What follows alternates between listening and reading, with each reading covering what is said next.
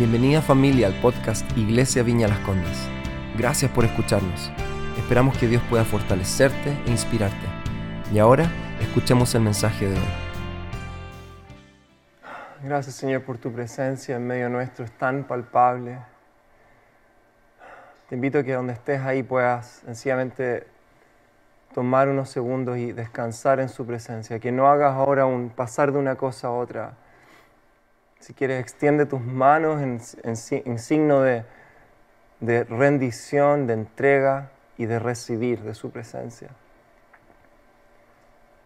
Oh, Señor, nuestro corazón te adora. Tu presencia es lo más valioso que tenemos en nuestra vida.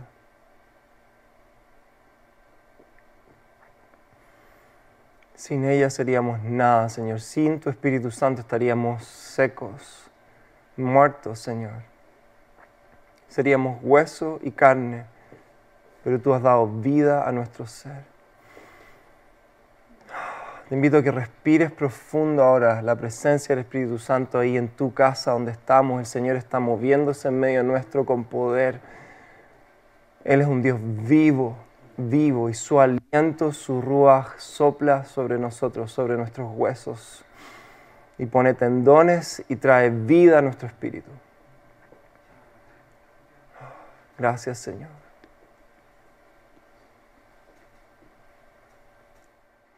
Gracias Señor, gracias por poder estar hoy día conectados de verdad Padre, gracias por darnos estas tecnologías para esto Señor, para poder estar mucho más unidos hoy día alrededor de tu palabra, Señor.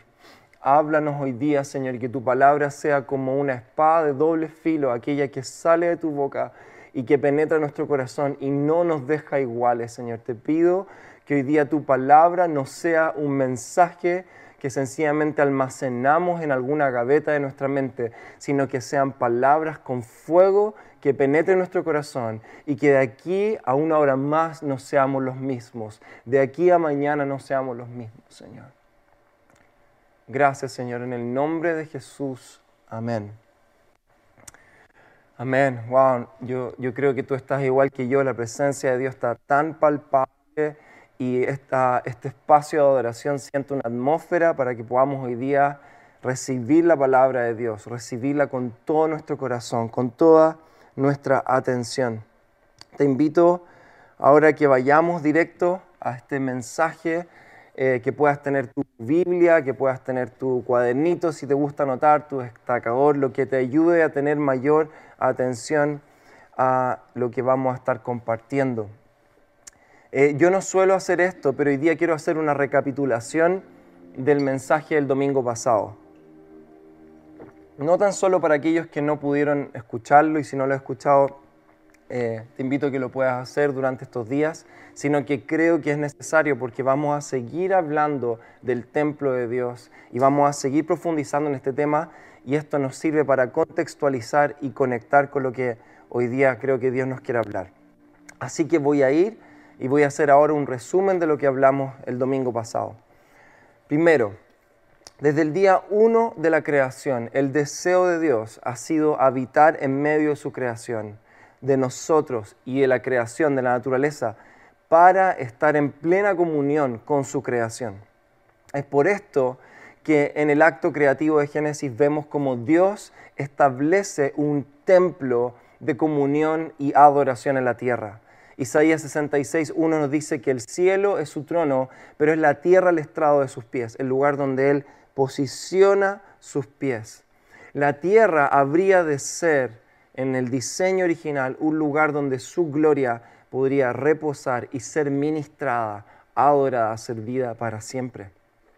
El pecado del ser humano corrompió y comprometió este diseño el pecado nos separó de Dios y nos separó de este diseño donde teníamos la posibilidad de tener una comunión completa, plena y perfecta con Él. A lo largo del Antiguo Testamento, lo que vemos es un relato que tiene este título, Dios queriendo habitar en medio de su pueblo, su pueblo escogido, Israel. Es a través de Israel que Él comienza a restaurar a través de este pueblo su diseño, aquel diseño que se perdió en el jardín del Edén y comienza a restaurar eh, y a cumplir poco a poco su intención, su intención original de habitar en medio de su pueblo. Es por esto que Dios, luego de rescatar al pueblo de Egipto de la opresión, de, perdón, al pueblo de Israel de la opresión de Egipto, Él establece un tabernáculo en medio del pueblo de Israel, en medio de las doce tribus. Y este tabernáculo habría de estar de campamento en campamento a lo largo del desierto. Su presencia habría de estar ahí. Y creo que hice mención de esto el domingo pasado. La columna de fuego y de nube hablaba del Dios, del Dios que estaba con su pueblo, pero el tabernáculo eh, que Dios le pidió a Moisés construir con indicaciones muy específicas, comenzó a hablar de una nueva dimensión. No solo yo voy con ustedes, yo les cuido, sino que yo quiero tener relación con ustedes. Es por esto que se establece todo un sistema sacerdotal y de sacrificios, donde aunque la relación con la presencia de Dios es bien limitada, es bien acotada a un sumo sacerdote, a ciertos, a una liturgia muy específica, ya el tabernáculo nos habla de restauración de relación, de vínculo.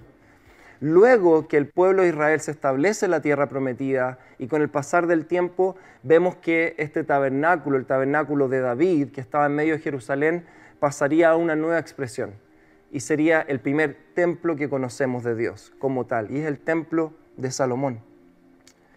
Cuando vemos esta expresión del templo de Dios, vemos eh, del templo de Salomón en medio de Israel, vemos la máxima expresión de la gloria del pueblo de Israel, porque Dios habitaba en medio de ellos.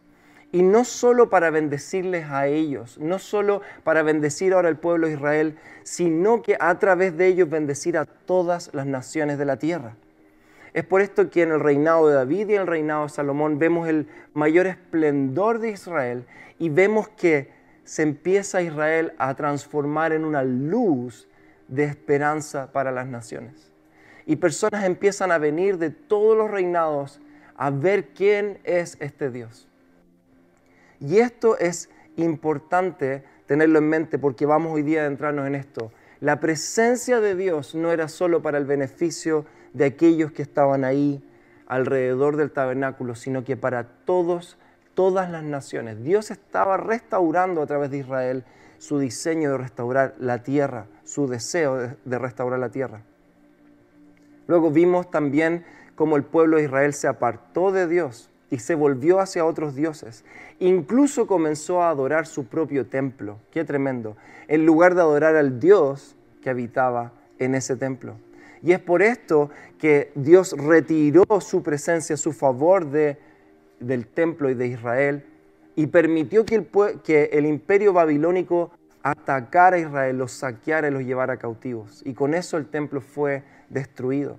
Israel entonces entra en un tiempo de oscuridad y silencio, 400 años, 400 años donde la actividad espiritual es prácticamente nula.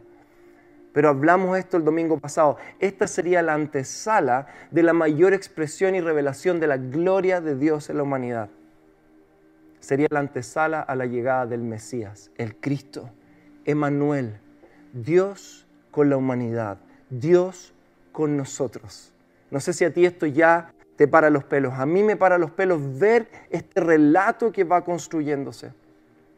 Dios mismo en sí mismo vino a corregir todo lo que estaba roto.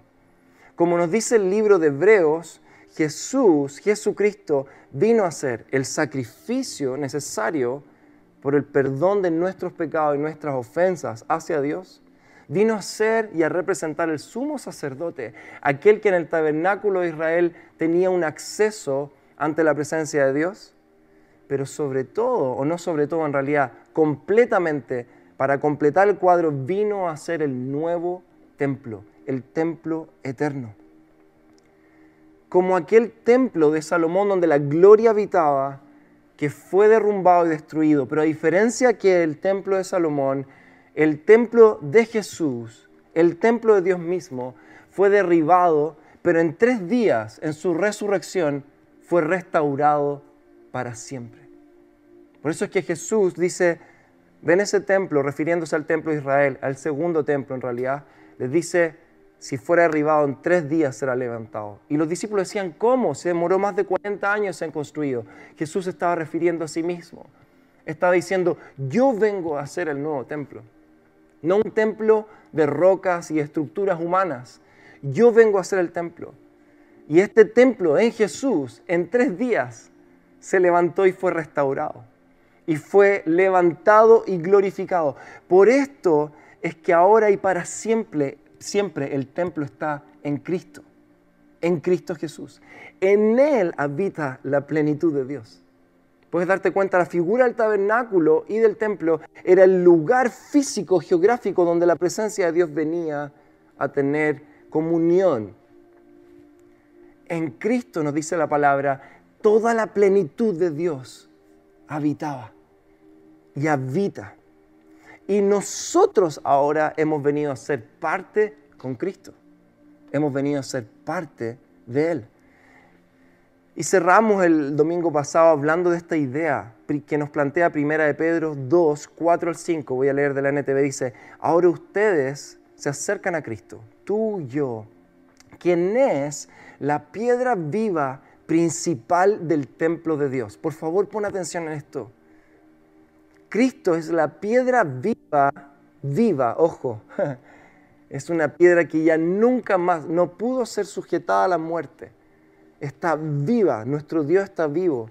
Y es la piedra principal del templo de Dios, donde la plenitud de Dios habita. La gente lo rechazó, pero Dios lo eligió para darle gran honra. Y esto es increíble.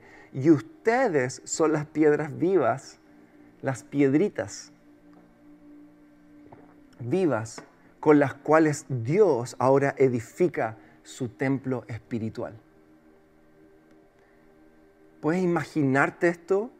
Cristo en la cabeza del cuerpo y las partes siendo adheridas y construyendo un templo espiritual, no sujeto a Jerusalén, no sujeto a Santiago de Chile, no sujeto a América Latina, en el mundo se está restaurando el templo de Dios.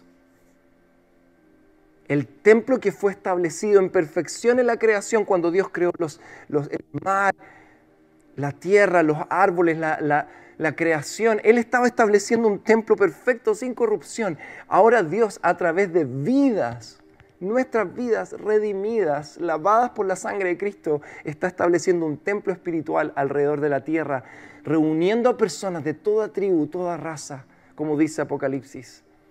Tú compraste para Dios personas de toda raza, de toda tribu, y las has hecho de ellos un solo reino. Sacerdotes, y ellos reinarán la tierra con Él.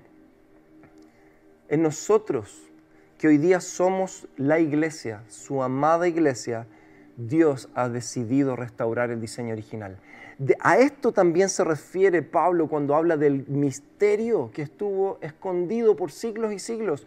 ¿Cómo preguntaban los profetas? ¿Cómo se preguntaba el pueblo de Israel? ¿Cómo es que Dios restaurará nuevamente el diseño? ¿Cómo es que podremos volver a tener a Dios en medio nuestro? Jamás se imaginaron que sería esta forma. Nadie vio venir esto. Nadie vio venir que Dios mismo se haría hombre, vendría a habitar en plenitud, sería restaurado, levantado y puesto como la cabeza de la iglesia, la piedra angular del edificio. Y toda persona, ya gentiles, judíos, de toda nación, mujeres, hombres, ricos y pobres, vendrían a ser añadidos a Él para construir algo que ya no tiene fecha de vencimiento, que ya no está limitado a un espacio físico, que ya no está limitado a un idioma, a una cultura, vendría a construir una iglesia hermosa, global. ¿Puedes ver esto? Y en esto sus dos mayores anhelos serían cumplidos. El primero, habitar en medio de nosotros. Cuando estamos juntos, la presencia de Dios está en medio de nosotros. Pero no solo esto, y de esto te quiero hablar hoy día a través de la iglesia dar cumplimiento a la promesa que Dios le dio Abraham, el padre de Israel, el padre de la fe, de bendecir por medio de nosotros a todas las naciones de la tierra. Génesis 12, 1 al 3 dice lo siguiente, el Señor, hacemos rewind, vamos al comienzo casi de la historia, antes de que el pueblo de Israel sea constituido como tal, al comienzo cuando Dios está haciendo, poniendo en marcha su plan redentor, le dice, el Señor le dijo a Abraham, deja tu patria y a tus parientes y a la familia de tu padre y vete a la tierra que yo te mostraré. Haré de ti, fíjate lo profético, haré de ti una gran nación te bendeciré, eres famoso y será una bendición para otros. Bendeciré a quienes te bendigan y maldeciré a quienes te traten con desprecio. Todas las familias de la tierra, todas, por favor, repite conmigo en tu casa, todas las familias de la tierra serán bendecidas por medio de ti. Ahí está la simiente de nuestra fe Ahí está el comienzo y la esencia de nuestro propósito como pueblo de Dios hoy día alrededor del mundo. Ser de bendición a todas las familias de la tierra.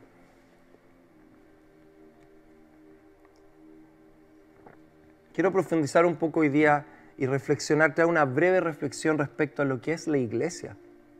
¿Qué es la iglesia? ¿Te has preguntado esto? ¿Qué es la iglesia? La palabra iglesia en griego, que es ah, el idioma sobre el, eh, en el cual fue escrito principalmente todo el Nuevo Testamento, la palabra en griego es eclesía. ¿ya? Y la eclesía era la principal asamblea, asamblea griega donde se, se llamaba a, los, los, gobernantes, los legisladores, llamaban al pueblo, a personas comunes y corrientes, a ser parte de un proceso de diálogo y de generar nuevas leyes, nuevos estatutos para la nación. Era una asamblea abierta. Eso era la eclesía para los griegos. Y es por esto que en el Nuevo Testamento, que esta palabra se usa más de 100 veces, creo que más o menos 110, 120 veces a lo largo del Nuevo Testamento, principalmente Pablo en sus cartas ocupa esta palabra. Por eso es que el apóstol y los apóstoles usan esta palabra, porque nuevamente y muchas veces pasa esto, el griego queda corto para el concepto grueso. Pero ocuparon esto porque hacía sentido este concepto de que ahora íbamos a hacer una asamblea, pero no una asamblea política, sino que como discípulos íbamos a ser reunidos, convocados para tener una asamblea de discípulos de Cristo, donde las personas eran llamadas a venir, a reunirse, a tener comunión, a compartir a Jesús, compartir nuestra parte con Él, a estar unos con otros. Sin embargo, quiero decirte esto, y esto es una reflexión personal, ¿ah? hablo a título completamente personal. Yo creo que la iglesia no es tan solo una convocatoria. La iglesia no es tan solo una reunión, esto que estamos haciendo ahora, donde los cristianos nos juntamos y nos ponemos de acuerdo en algunas ideas. La iglesia es mucho, mucho más que eso.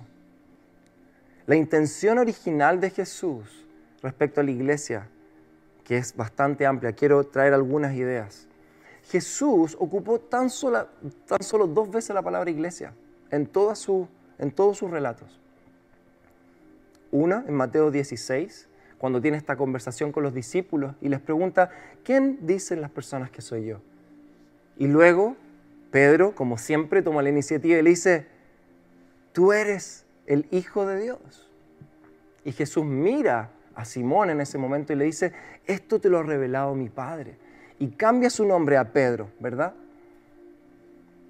Y en este momento Jesús le dice a Pedro, sobre esta revelación mi iglesia será construida. Así que lo que podemos ver acá es lo primero y lo esencial de la iglesia para Jesús la iglesia habría de ser construida sobre el fundamento de la revelación de Cristo, de Cristo. Desde ahí nace la iglesia, de la revelación de quién es Él. Luego vemos un par de capítulos después, en Mateo 18, donde Jesús ocupa nuevamente la palabra iglesia, pero ya no en, ya no en un contexto individual, en un diálogo con uno de sus discípulos, sino que en un contexto de comunidad. Y no sé si te has dado cuenta, pero donde hay comunidad y donde hay amor y donde hay vida, hay conflictos. Así que a mí me encanta porque Mateo 18 es Jesús hablándonos de la iglesia en el contexto de un conflicto relacional. No sé si te ha pasado, no sé si alguna vez has tenido algún conflicto relacional en la iglesia. Bueno, probablemente es porque estás viviendo lo que la iglesia es. Donde hay familia, cosas pasan. Y Jesús da todo un sistema para confrontar de manera sana este conflicto y traer resolución. Pero luego termina este pasaje diciendo esto. También les digo lo siguiente, si dos de ustedes, dos, no cientos, no miles, dos de ustedes se ponen de acuerdo aquí en la tierra con respecto a cualquier cosa que pidan, mi Padre que está en el cielo la hará. Pues donde se reúnen, y a mí esto me, fascina, donde se reúnen dos o tres en mi nombre, yo estoy allí entre ustedes. Yo sé que muchos de nosotros conocemos este pasaje, pero en el contexto general de lo que te he hablado, puedes ver cómo la intención y el deseo de Dios siempre es habitar en medio nuestro. Y creo que a veces pasamos en alto esto decimos, ah, voy a la iglesia, ah, voy a un grupo de conexión, ah, voy a juntar con alguien. Pero no damos cuenta de que somos parte del cumplimiento de este misterio de restauración, donde tú y yo, dos o tres, cuando estamos en unidad, en acuerdo, Dios está en medio nuestro.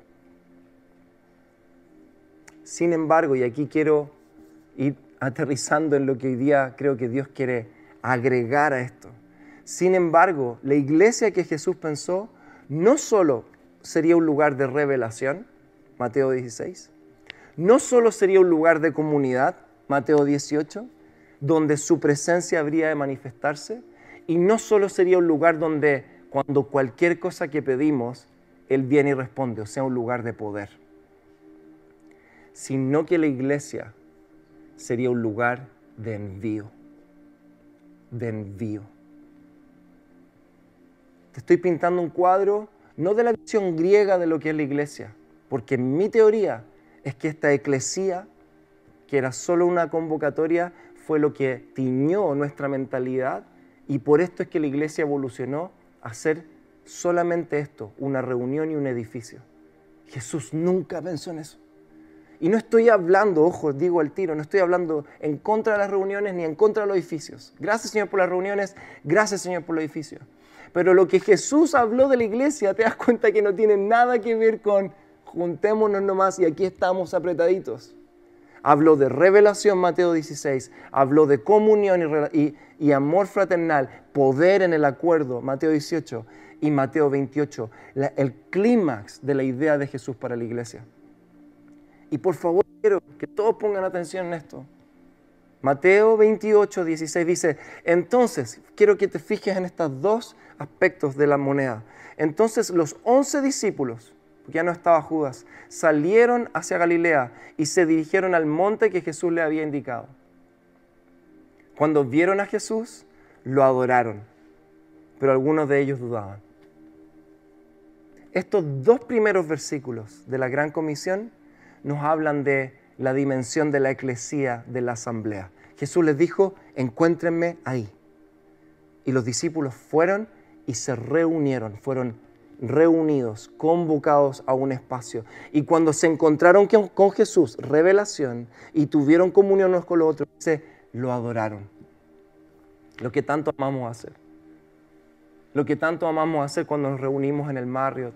Lo que tanto amamos hacer cuando tomamos una guitarra y adoramos. Porque cuando nos encontramos con Jesús tenemos que adorarle. Y el comienzo de la gran comisión es esto. Una vez escuché a un teólogo diciendo, esto es lo esencial porque todo nace de ese espacio de reverencia y adoración. Pero continúa esto. Iglesia, David, me hablo a mí mismo, esto continúa, la gran comisión no queda ahí. Versículo 18, Jesús se acercó y dijo a sus discípulos, se me ha dado toda autoridad en el cielo y la tierra, por lo tanto, subraya esta palabra, vayan, vayan, vayan. Yo escucho al Espíritu decir hoy día, anda, vayan y hagan discípulos de todas las naciones, bautizándolos en nombre del Padre, del Hijo y del Espíritu Santo. Y enseñen a los nuevos discípulos a obedecer todos los mandatos que les he dado. Y tengan por seguro esto, que estoy con ustedes siempre hasta el fin de los tiempos. ¿Cuánto hemos olvidado esto? ¿Cuánto yo lo he olvidado? ¿En qué momento la iglesia que Jesús pensó se volvió tan solo un lugar de encuentro, un monte donde la adoramos? ¿En qué momento la iglesia se volvió un edificio? Me pregunto yo. Habría que estudiar la historia bien. ¿En qué momento la iglesia se transformó cemento y piedra? Si lo que Él vino a hacer fue hacer un templo que no depende de piedra y cemento.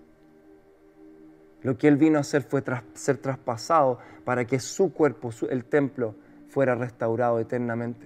¿En qué momento quisimos volver a construir el templo que nosotros queremos ver? Quiero leerte ahora Ezequiel 47, 1, 12.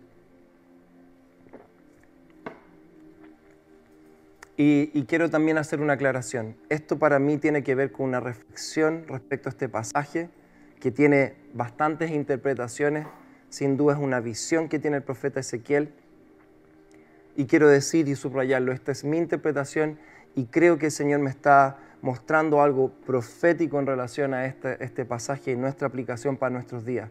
Pero es mi, mi percepción dice el profeta Ezequiel, dice, mi visión, el hombre me llevó nuevamente a la entrada del templo. Se refería a este hombre que era como un ángel que tenía una vara para medir y le dio un tour a Ezequiel del templo. Dice, allí vi una corriente de agua que fluía hacia el oriente por debajo de la puerta del templo y pasaba por la, por la derecha de la parte sur del altar. El hombre me llevó hacia afuera del muro por la puerta norte y me condujo hasta la entrada oriental Allí pude ver que el agua fluía por el lado sur de la entrada oriental. Me llevó a lo largo de la corriente de agua y mientras avanzábamos, él iba midiendo. Cuando llegamos a 530 metros, quiero que te imagines, este templo que está viendo dice que el gigantesco y está saliendo esta agua de la puerta del templo. Y él va midiendo, este hombre va midiendo con una vara la profundidad del río en la medida en que se van alejando del río, del templo, perdón. Dice, me llevó a lo largo de la corriente del agua y mientras avanzábamos, él iba midiendo. Cuando llegamos a 530 metros, me llevó a través de la corriente. El agua me llegaba a los tobillos. No puedo mostrarle mis tobillos, pero ustedes saben dónde están los tobillos. Midió otros 530 metros más allá y una vez más me llevó a través de la corriente. Esta vez el agua me llegaba a las rodillas. Después de otros 530 metros el agua me alcanzaba a la cintura y hasta lejos del templo. Luego midió otros 530 metros y el río ya era demasiado profundo para cruzarlo caminando. Había buena profundidad para nadar, pero demasiado para atravesarlo a pie. Pareciera que el río se transformó en un rápido lleno de vida y de acción y aventura. Dios ha puesto esto en mi corazón, por eso lo subrayo. Quiero hacerme yo cargo de esto. Creo que como iglesia, y hablo como iglesia local en este momento, Viña Las Condes, hemos pedido por más de Él. Hemos pedido más revelación, hemos pedido más de su visitación en nuestras reuniones, hemos pedido más de Él. Lo hemos cantado tantas veces. Y creo que la respuesta que Dios está dando en este tiempo es esto, Iglesia Viña Las Condes. ¿Ok? Yo les daré más de mí, pero no aquí adentro, sino allá afuera.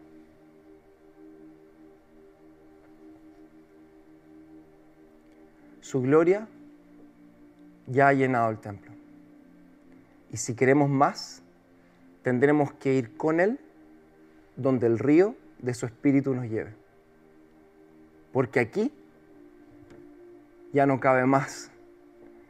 Y esta gloria quiere romper las vasijas y chorrearse a la tierra y a las naciones.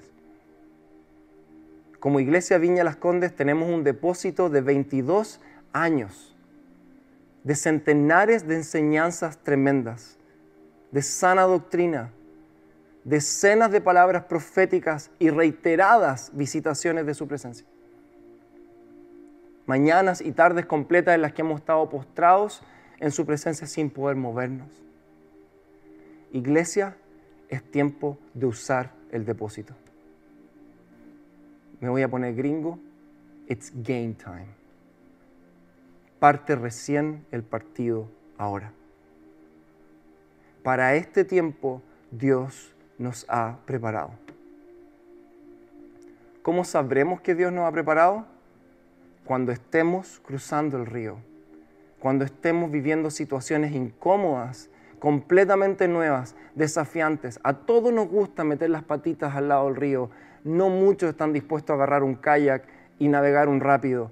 Pero cuando estés ahí, en medio de una aventura y una situación, te darás cuenta de que hay herramientas, dones y un depósito en ti que te permiten navegar esas aguas sin ahogarte. Tenemos todo lo que necesitamos para extender su reino.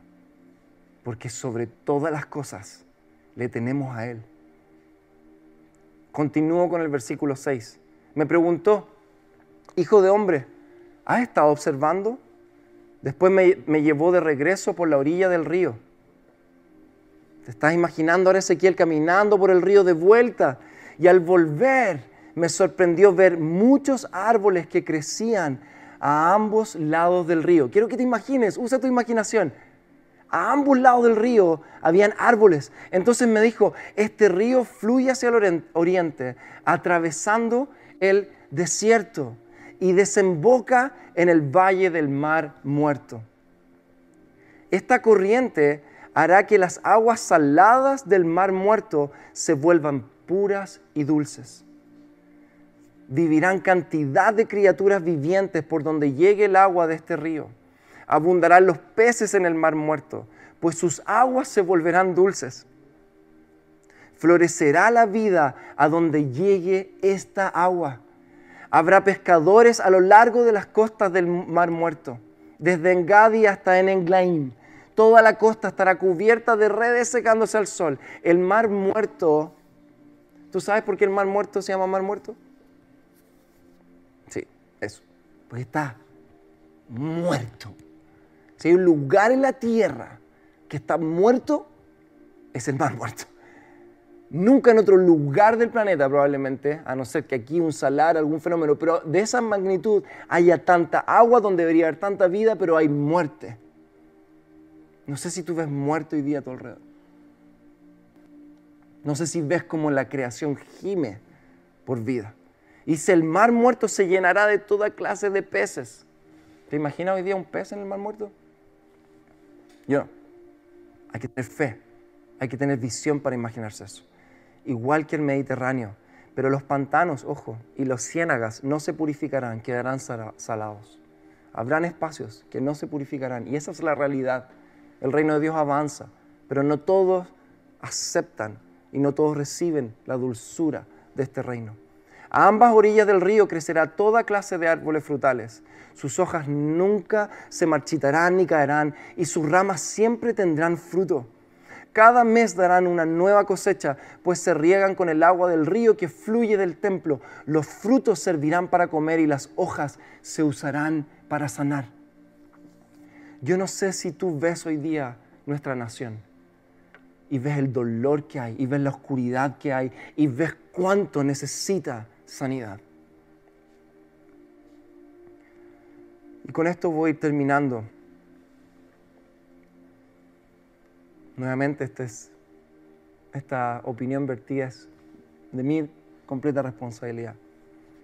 Pero creo, y en esto me involucro en primera responsabilidad, creo que muchas veces hemos hecho de nuestra prioridad como iglesia, como eclesía, hacer florecer nuestra casa pero no hacer florecer la tierra,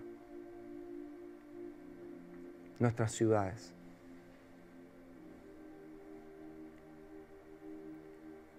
Hemos querido este río y hemos querido toda la vida que genera, pero lo hemos querido mantener en un espacio.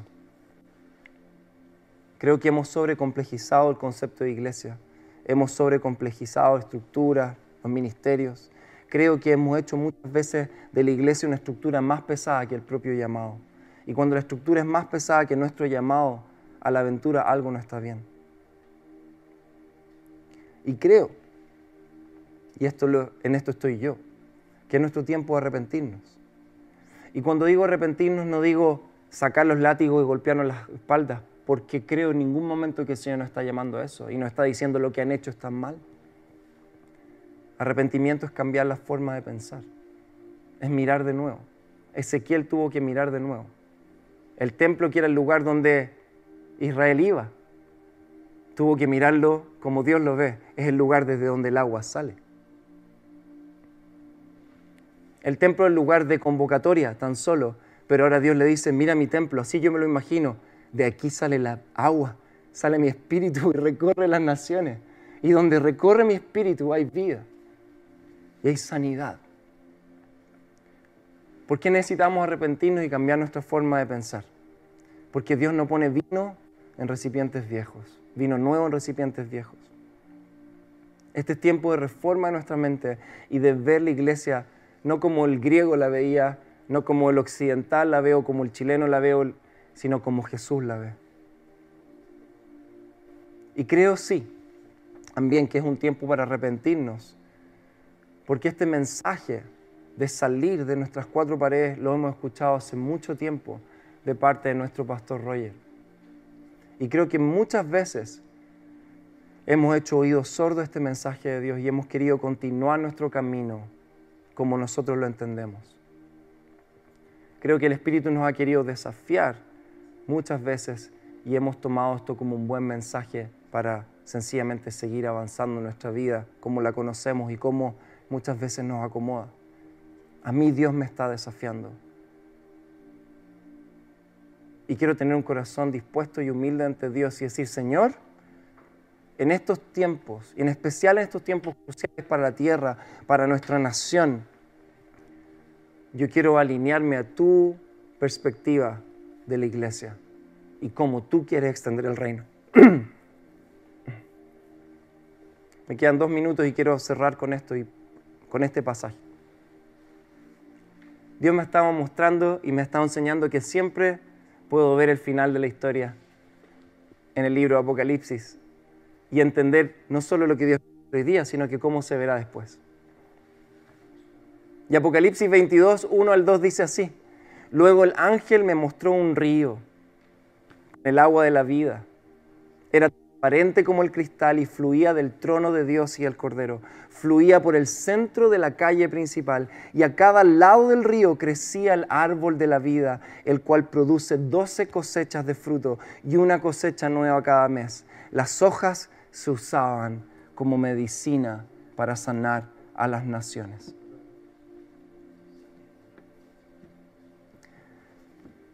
Quiero invitarte a que oremos.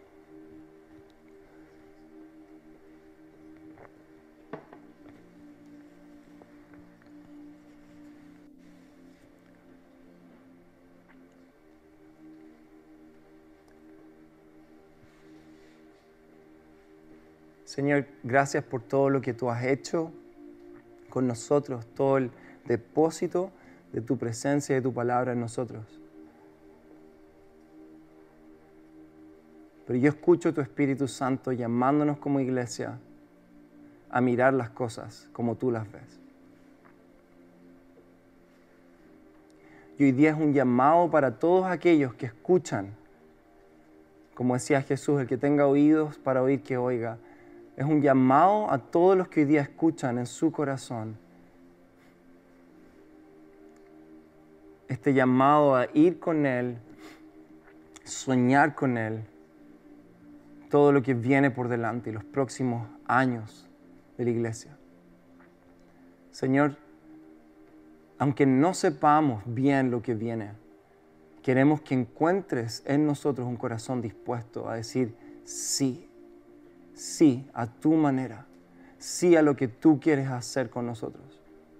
Señor, yo quiero pedirte perdón por muchas veces escuchar tu llamado a ir y extender tu reino en la manera que tú nos has llamado a hacerlo y no hacerlo. Yo te quiero pedir perdón hoy día frente a cámara, frente a YouTube, lo que sea. Yo te quiero pedir perdón porque sé que un corazón humilde, contrito, tú nunca vas a desechar. Así que Señor, hoy día vuelvo a ti, volvemos a ti. Todos aquellos que hoy día queremos decir, Señor, hágase tu voluntad y no la nuestra. Cúmplanse tus sueños y no los nuestros. Haz con nosotros lo que tú quieres hacer y no lo que nosotros quisiéramos hacer. Y que esto se vea y se manifieste como tú quieras. Señor, soltamos como fue el inicio de la viña, las riendas de la iglesia. Y como dijo Lonnie Frisbee un día, el Espíritu Santo quiere su iglesia de vuelta. Hoy día, Señor, yo tomo la oración de Lonnie Frisbee y, y el clamor del Espíritu. Señor, te devolvemos la iglesia. Te devolvemos la iglesia.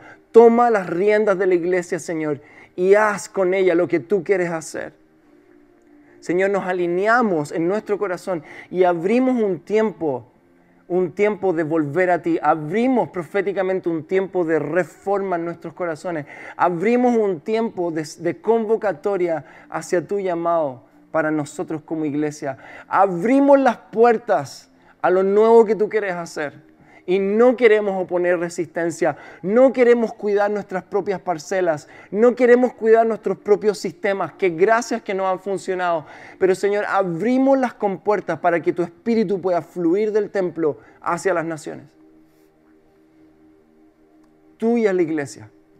Tú eres la cabeza y tú viniste a pagar un precio alto por ser el templo vivo para siempre. Señor, tú eres la cabeza, nosotros el cuerpo. Te seguimos donde tú vayas en este tiempo.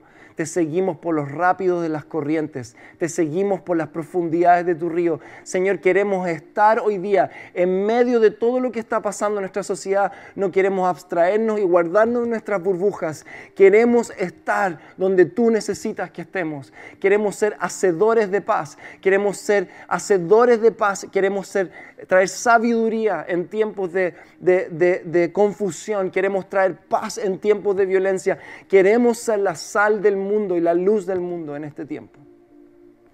Gracias Señor, porque tú estás despertando corazones ahora en esta transmisión y durante estos días. Sigue despertándonos Señor y poniendo en nosotros este corazón dispuesto para contigo.